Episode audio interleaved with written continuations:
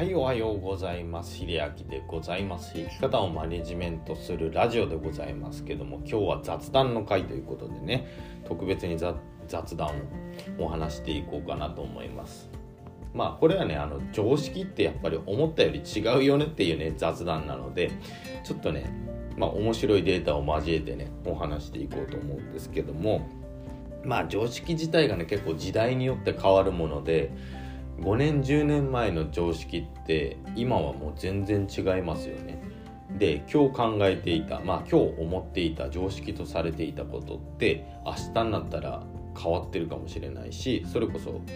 もう5年10年後は全く通じないものになってきてますよね。そうだから今信じられているものが本当は嘘じゃないけどもすぐ変わっちゃうものだよっていうどこかで塗り替えられてしまうよっていうねまあそんなデータですね。まあ知ってる方もおられると思うんですけどもまあ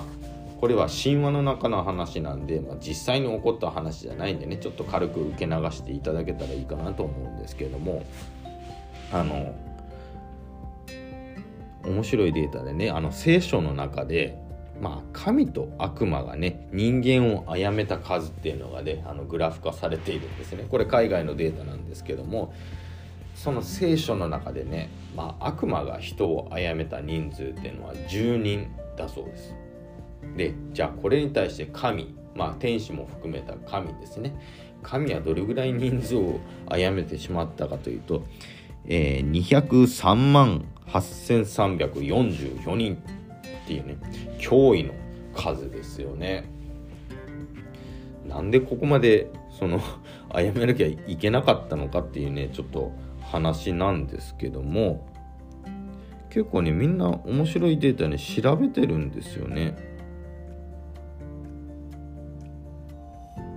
まあこのデータ自体がねちょっと強引な感じとかねそういう解釈もありますけども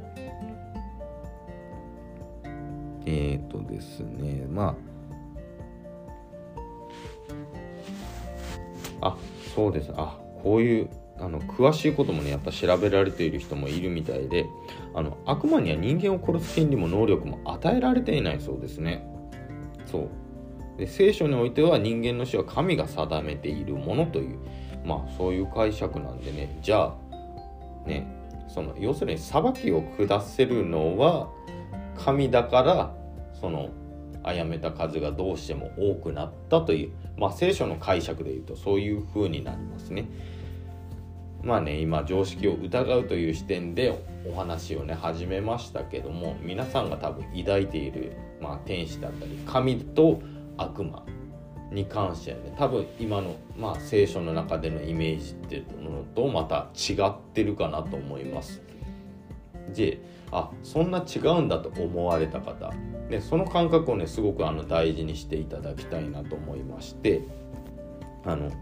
そうなんですよ。物事の裏側までなんで全部を知る必要はないんですけども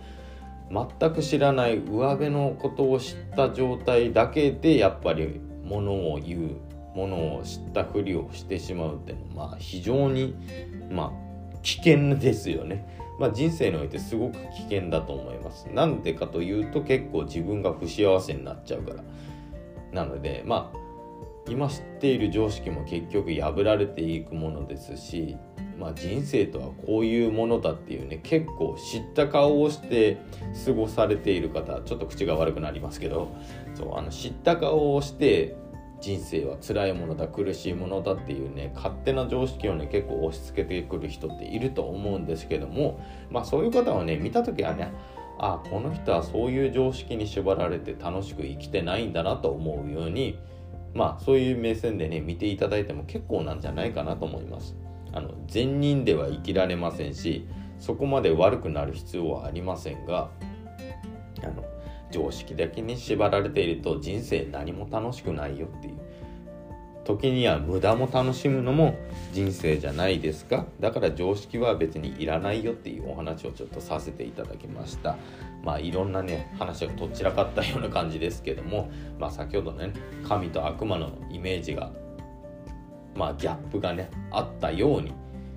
そう物事を知らないとやっぱり常識だけに縛られてしまって楽しくない人生を送ってしまうよっていうお話をさせていただきました。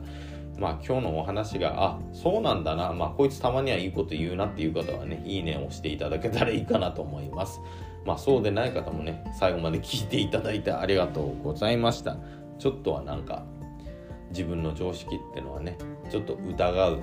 まあ、一石を投じるようなきっかけになればいいかなと思っております。それではまた。